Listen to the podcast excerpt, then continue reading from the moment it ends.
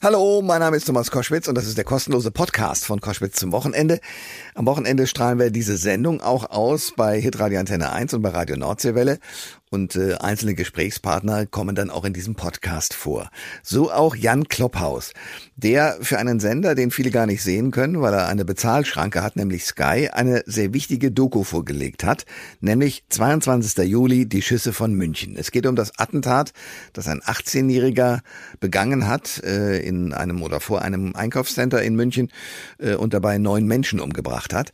Und man hat am Anfang gedacht, äh, das ist einfach äh, jemand, der geistig verwirrt ist und irre, bis sich später herausgestellt hat, dass die Motive dieses jungen Mannes durchaus rassistisch waren.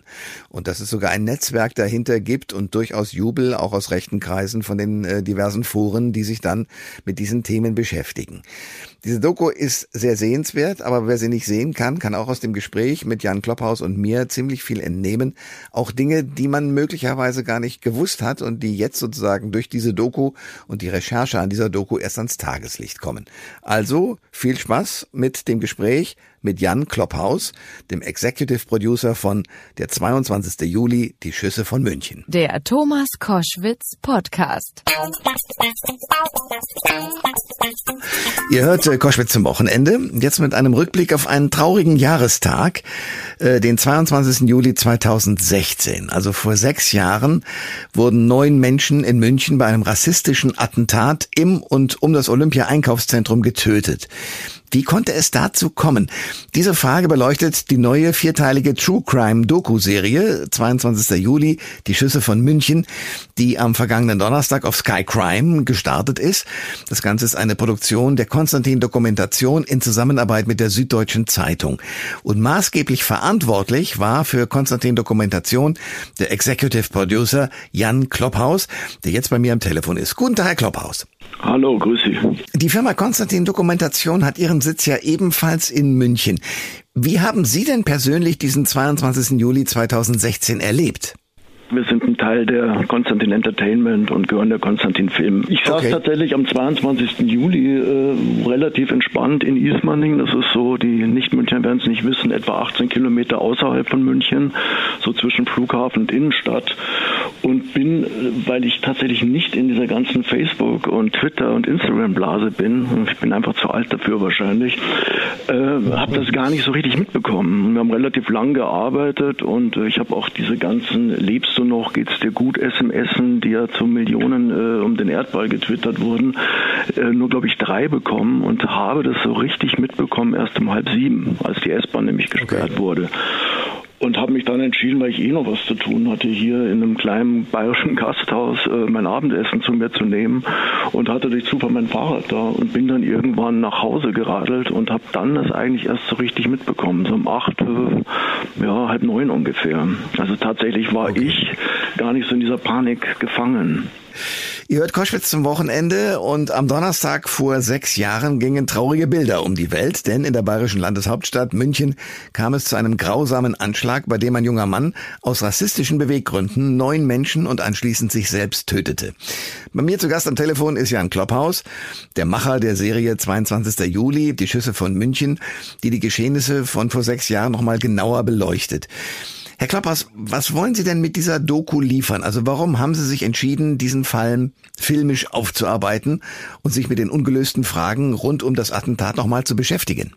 Naja, es gibt, gibt ja natürlich immer wieder Reportagenberichte zu diesem Thema. Wir hatten aber den Eindruck, dass immer nur Einzelaspekte erzählt wurden. Und gerade in der Kooperation mit der Süddeutschen Zeitung haben da sehr viel mit dem, mit dem Martin Bernstein. Das ist so der, der Mann, der, glaube ich, an jedem Tag, äh, von jeder Minute und Stunde bei und um, den, um, um dieses Geschehen bis hin zum Prozess gegen den Waffenhändler später dabei war, war unser Anspruch, äh, auch, auch Aspekte zu zeigen, die, die untergegangen sind Also eben auch zu zeigen, die, diesen langen, langen Hickhack um, um die Einordnung dieses Attentats. Das war überall, bis heute liest man es immer noch. Selbst, selbst in Kritiken der Sky-Doku liest man es. Es ist kein Amoklauf gewesen. Es ist ein geplantes rassistisches Attentat gewesen. Das war einer der ganz wichtigen Punkte. Und das hat fast vier Jahre gedauert, bis, bis eigentlich auch auf dem Denkmal, was für die, für die äh, Opfer errichtet worden ist, gegenüber vom OEZ, eigentlich auch das richtige Wort gefunden worden ist für die Opfer eines rassistischen Anschlages. Das war zum Beispiel ein Punkt. Was uns sehr wichtig war, das ist eine, eine heikle Diskussion und das ist vor allen Dingen, das wissen wir auch aus vielen Gesprächen für die Angehörigen der Opfer, wahnsinnig schwierig, wenn man sich mit dem Täter beschäftigt. Wir hatten aber so den Eindruck, man muss sich irgendwann mit dem Täter beschäftigen, weil wir ihn als ein Role Model eines neuen terroristischen Typus sehen. Und den muss man erkennen. Das sind Folgetäter. Die, die haben Vorbilder wie Breivik, wie, wie die Columbine-Attentäter. Und sie werden selber zu Vorbildern. Und deswegen haben wir uns, das ist, glaube ich, der zweite große Punkt, sehr intensiv mit dem Täter beschäftigt. Nicht um ihn zu entschuldigen, äh, aber um ihn zu verstehen. Herr Klapphaus, ich möchte so ein bisschen aufdröseln. Sie haben ähm, uns ja bereits eine ganze Menge Gründe genannt, warum Sie diese Dokumentation gemacht haben. Eine Sache ist ja auch sehr spannend zu beobachten, nämlich dass der Täter, der Deutsch-Iraner David Somboli, der ja eigentlich mal ursprünglich Ali hieß, zum Tatzeitpunkt erst 18 Jahre alt war. Und im Anschluss an seine Tat hat er sich selbst getötet durch einen Kopfschuss. Welche Antworten haben Sie denn durch diese Dokumentation auf die Frage gefunden, was diesen jungen Mann tatsächlich angetrieben hat, diese furchtbare Tat zu begehen. Warum hat er das getan? Das ist wirklich schwierig, weil die, der, der Präsident, also der Pressesprecher des LKAs, Ludwig Waldinger, sagt das ja, das wird wahrscheinlich nur er beantworten können. Es ist sicherlich ein, ein Bündel aus, aus Gründen. Was wir merken und, und wo wir Parallelen zu ganz, ganz vielen Attentätern weltweit sehen, sie sind immer jung, sie sind immer weiß, sie haben meistens soziale Probleme, nicht nur durch Mobbing, auch durch Mobbing. Sie haben sehr oft Schwierigkeiten mit Frauen und Frauengeschichten. Und viele von diesen Attentaten richten sich auch gegen Frauen. Auch, auch Somboli hat gezielt auf Frauen geschossen, nicht nur, aber auch, vor allen Dingen auf Frauen. Ähm, es gibt einen seltsamen, äh, also das Mobbing ist sicherlich wichtig, die schulische Ausgrenzung ist wichtig. Ähm, Steam ist wahnsinnig wichtig. Steam als eine von vielen Spiel-Online-Plattformen, wo Radikalisierung stattfindet, wo Gleichgesinnte sich finden. Gerade, gerade der Anti-Refugee Club, den wir ja durchleuchten, äh, ist ein sehr, sehr ja. gutes Beispiel drin. Ähm, was am Ende wirklich der Grund war, ist wirklich schwer zu sagen. Ich glaube nicht, dass es das Mobbing war. Das Mobbing hat sicherlich dazu beigetragen, zu seiner allgemeinen ähm, äh, Psyche, zu seinen Schwierigkeiten, die er hatte, die noch zu verstärken. Aber man ist sich ja fast sicher, dass er gesehen hat, dass einer der Bomber, den er eingeladen hat, im McDonalds war und den hat er eben nicht erschossen. Ihr hört Koschwitz zum Wochenende mit Jan Klopphaus. Der ist Producer für Konstantin Dokumentation. Und es gibt äh, eine äh, neue äh, Sky Crime Doku-Serie, 22. Juli, die Schüsse von München, die sich mit diesem rassistischen Attentat aus dem Jahr 2016 nochmal befasst. Im Olympia-Einkaufszentrum in München ist das Ganze passiert. Wir haben bereits über ganz viele Aspekte dieser Tat gesprochen. Und eine weitere, wie ich finde, spannende Sache ist ja, dass er zwar ein Einzeltäter ist, der diesen Anschlag begangen hat, aber durch diese weltweite Vernetzung, über die wir ja auch schon gesprochen haben, ist die Tat ja in vielen rechten Foren ja fast schon bejubelt worden.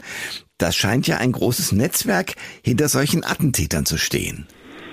Ja, das ist äh, die, die, die Schwierigkeit, also Steam nenne ich jetzt mal als ein Beispiel. Steam ist einfach die größte Spieleplattform und die meisten Leute, die auf Steam sind, sind, und, und ich würde mal sagen, die überwiegende Mehrheit sind ganz normale Leute wie Sie und ich, äh, die, die da kommunizieren, die da spielen und so weiter und so fort.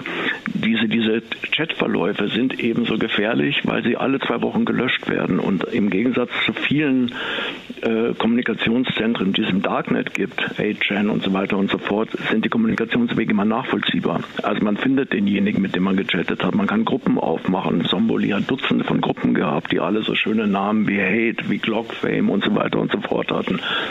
Und die haben sich auch so vernetzt, das weiß man. Und wenn man jetzt gerade wieder sieht, das Attentat in, in Uvalde, wenn ich es richtig ausspreche, äh, diese dramatische Geschichte, dass dort ja. der Attentäter in Kontakt mit einem 15-jährigen Mädchen aus Frankfurt hatte, die haben sich, das war jetzt nicht Steam, das war eine andere Online-Plattform, genau das Gleiche. Die haben zusammen gespielt, die haben kommuniziert, er hat damit angegeben, dass er sich rächen wird und so weiter und so fort, dass er seine Großmutter in den Kopf schießen wird.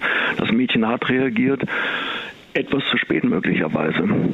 Ähm, und das ist das, was wir eben auch erzählen wollen. Es gibt gewisse Indizien, wo man diese Menschen, diesen neuen Tätertyp erkennen kann. Und das ist, glaube ich, äh, was ich sehr eindringlich finde, einer der Schulfreunde, der auch dazu steht, der, äh, auch wenn er sich nur anonym zeigen lässt, sagt, wir haben das damals für Geschwätz gehalten Er weiß, dass das kein Geschwätz ist. Das war ernst zu nehmen, diese Rachefantasien. Ne? Jan Klopphaus ist weiter mein Gast hier bei Koschwitz zum Wochenende und wir sprechen äh, über die furchtbare Tat von vor sechs Jahren. Am 22. Juli wurden neun Menschen bei einem Attentat in der bayerischen Landeshauptstadt von einem 18-Jährigen getötet. Herr Kloppers, in Amerika ist es ja relativ leicht, an Waffen zu kommen. Das kriegen wir ja dauernd auch in den Medien zu hören und zu sehen. In Deutschland ist das anders, dachte ich zumindest. Denn ich habe mit großem Erstaunen festgestellt, dass der Waffenlieferant, also für diese Tat, aus meiner fast Heimatstadt Marburg an der Lahn in Hessen kommt. Welche Rolle spielt der Waffenlieferant? Wie gefährlich war der? Ja, ähm, da, wie gesagt, wir, wir, wir, wir versuchen ja trotzdem nicht zu werten. Auswahl ist ja Wertung. Ne? Also es ist jetzt unser Fall war jetzt nicht der, der Prozess gegen gegen Philipp K., der aber ein gebürtiger Kölner, so viel ich weiß, immerhin war. Also ist Marburg ein aber bisschen, ein, ein, bisschen entschuldigt, wenn man so will. Nein, ähm, der der sagt selber, das sind so Sachen, die wir jetzt nicht alle erzählt haben. Ja, er hat halt immer seiner Klientel entsprechend auch auch Codewörter benutzt. Also in den ganzen Mails, die man äh, auch an, an Somboli, diese ganzen Chats, die sie äh, hatten, wird immer mit Sieg Heil äh, begonnen und geendet. Naja gut, ich weiß nicht, ob Sie und ich auf die Idee gekommen wären, Chats mit Sieg Heil zu beenden oder mit Heil Hitler und so weiter und so fort. Es gibt Privataufnahmen von ihm, wo er sich selber, als, also der, der war ganz offensichtlich extrem rassistisch, äh, äh, ebenfalls interessiert. Trotzdem war das am Ende halt nicht der entscheidende Punkt. Und ähm, es ist erstaunlicher Weise doch relativ einfach, sich so eine Waffe zu kaufen. Und deswegen schildern wir, glaube ich, in der Folge 4 auch explizit, wie die Zollfahnder ihn dann dran bekommen haben. Aber das Geheimnis wollen wir natürlich nicht verraten, denn das ist wirklich spannend in der Doku zu sehen. Ich fand es einfach faszinierend, dass das dann in Deutschland trotzdem möglich ist. Also, dass, wenn man wirklich will, man eine Waffe kaufen kann. Aber das Erschreckendste war ja, dass die Tat in München wiederum in den USA eine Folgetat ausgelöst hat. Was ist da passiert? Naja, die, die, die, über diese Steam-Gruppe Anti-Refugee Club, es gab mehrere, äh, haben sich Leute kennengelernt. Die Schwierigkeit ist, dass Steam diese Protokolle natürlich löscht und auch Anfragen der deutschen Ermittlungsbehörden in den USA sind ergebnislos äh, im, im, Sande verlaufen. Die könnten die sicherlich rekonstruieren, haben sie aber nicht getan. Deswegen ist man so ein bisschen begrenzt gewesen mit der Kommunikation. Es gibt relativ wenige, jetzt nicht festlegen, nachweisliche Kommunikationswege zwischen Somboli und dem äh, Atchison, William Atchison, der dann äh, etwas später äh, nicht nur ein, ein, ein Jubelpamphlet in, in der Enzyklopädie Dramatica heißt das, also äh, über den Terroranschlag in München als eine Heldentat eines echten äh, weißen äh, antimuslimischen Kämpfers, also es ist, das ist so widerlich, wenn man das liest, verfasst hat. Und er selber war zu diesem Zeitpunkt bereits auffällig geworden. Er war von der Schule geworfen worden, er war vom FBI verhört worden, weil er dort eben angedroht hatte, ein Columbine-Attentat zu begehen.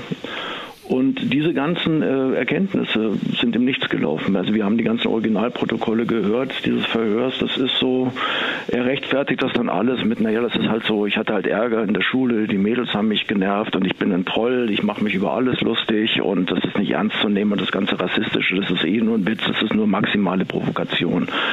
Und dieser Atchison war einer der maßgeblichen, ja, ich würde ihn fast einen Influencer nennen, dieser Szene. Und, und der war definitiv attentatsaffin. Und es ist ihm gelungen, den, den Somboli, äh, damals noch Ali, später hat er sich dann David umbenannt, als er 18 wurde, ans Netz zu bringen. Und er hat aber auch einen direkten Kontakt zu einem jungen Mann in äh, Baden-Württemberg gehabt, dem äh, von uns ebenfalls gezeigten David F. Und der ist wenige Tage seiner vor einem geplanten Schulattentat aufgrund von Hinweisen aus dem Internet festgenommen worden als 15-Jähriger.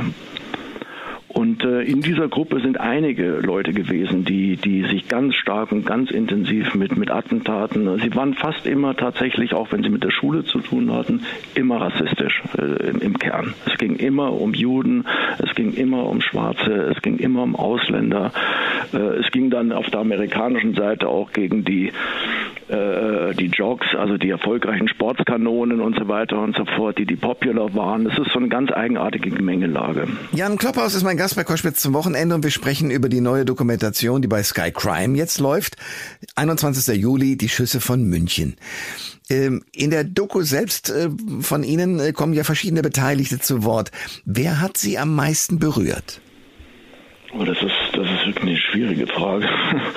Also mich, mich hat wahnsinnig berührt äh, äh, einfach Rudolf Kollmann, dessen Sohn Giuliano äh, erschossen worden ist. Ähm, weil äh, man, man darf Leid, glaube ich, nie abwägen und, und das hoff, äh, kommt so hoffentlich auch nicht rüber. Aber die, seine Geschichte, ich meine, Münchner waren, waren sie alle und, und, und die meisten sind der Opfer sind in München geboren worden. Seine Familie hat auch noch einen äh, Sinti und Roma, einen Sinti-Hintergrund und, und, und, und die Großeltern haben ein Konzentrationslager überlebt. Und dann seinen Ur-Münchner Sohn, er selber heißt Rudolf, die Mutter heißt, die Großmutter heißt Gisela, äh, äh, zu sehen, dass der von einem jungen Rechtsradikalen erschossen wird, in dem Viertel, in dem er seit über 50 Jahren gewohnt hat mit seiner ganzen Familie. Das ist schon ja, wenn es so eine Steigerung von, von schlimm geht, nee, man darf es nicht steigern. Aber das hat mich sehr berührt und auch die, auch die Tatsache, wie er erzählt, wie, wie er auch immer wieder Hoffnung reinbringt, äh, wie er immer noch Positives erzählt, wie er sagt, so schlimm das alles ist, aber er hat eben den Menschen kennengelernt, der bei seinem Sohn war. war das war nicht der Einzige, der bei seinem Sohn war, aber der Hüsschen Bayri, über den wir erzählen, der lag halt wirklich die ganze Zeit neben ihm und, und, und, und sprach auf ihn ein. Das zeigen wir auch. Und das ist alles so echt und die beiden sind wirklich inzwischen befreundet und und und und Hüssin Bayri hat dann auch gesagt, du hast jetzt einen neuen Sohn, das ist mein Sohn, das ist du bist der neue Opa von ihm und das ist in diesem ganzen Elend und diesem ganzen Leid sind es auch Momente der Hoffnung und die hat für mich auch Kollmann immer äh, äh, so ein bisschen transportieren können. Deswegen hat, hat, hat mich persönlich der sehr sehr berührt. Ja, das geht einem nah. Aber wenn man sich das anschaut zum Stichwort Hoffnung, wir haben das Attentat in Hanau im Kopf, das Attentat in München, das Attentat in Halle, viel zu viele Attentate mit rassistischem und rechtsextremem Hintergrund. Da frage ich mich, gibt es bei der Polizei in Deutschland, aber auch international, äh, wirklich Bestrebungen, diesen Tätertypus, den Sie vorhin beschrieben haben, besser einzukreisen und gezielt nach dessen Netzwerken zu suchen? Ähm, ja, ich äh, hoffe, ich äh, habe es nicht falsch in Erinnerung, aber ich glaube, im jetzigen Bundesverfassungsbericht ist zum ersten Mal äh, neben dem üblichen Terror links, rechts, islamistisch auch dieser neue äh, Terrortypus erwähnt worden, also der sich äh, international über Netzwerke, äh, Gaming-Plattformen und so weiter radikalisiert. Da, glaube ich, findet ein langsames Umdenken statt. Aber, und das merken auch unsere Polizeikollegen hier in München, Kollegen ist ein falsches Wort, weil ich kein Polizist bin. ähm, äh, ähm, man hörte dann schon immer wieder, naja, wir stehen halt immer noch in der Diskussion, wer ist jetzt verantwortlich für die Ermittlungen? Ist es Baden-Württemberg? Äh, ist es München? Und wir haben es mit einem Täternetz zu tun, das inzwischen weltweit agiert, weil es keine Grenzen kennt, weil es im Internet keine Grenzen gibt. Und da hinken wir hinterher, aber ich habe wirklich den Eindruck, dass das zumindest jetzt ins Bewusstsein gekommen ist, bis sich dort was umsetzt, bis dort wirklich Spezialisten dran sind, die Englisch sind und so, die, die auch wirklich diesen, diesen Humor verstehen, die so arbeiten, wie die Zollfahnder schon lange arbeiten, dass sie falsche Accounts übernehmen von Leuten, die sie geschnappt haben und in deren Namen einfach weiter kommunizieren. Da glaube ich, ist noch ein Weg hin. Sie sehen ja auch, wie lange es gedauert hat, bis man, ohne dass man das Problem damit lösen konnte, jetzt final gedauert hat, bis man wirklich im großen Rahmen mal der Darknet-Pädophilie äh, nachgehen konnte. Es hat Jahrzehnte gedauert, aber es hat sich viel bewegt in den letzten Jahren. Das ist auch hier meine Hoffnung. Sagt Jan Klopphaus, Executive Producer bei Konstantin Dokumentation zu der vierteiligen Miniserie bei Sky Crime, 22. Juli, die Schüsse von München. Herr Klopphaus, danke für das Gespräch. Herr Koschwitz, ich danke Ihnen. Alle Informationen zur Sendung gibt es online auf thomas-koschwitz.de.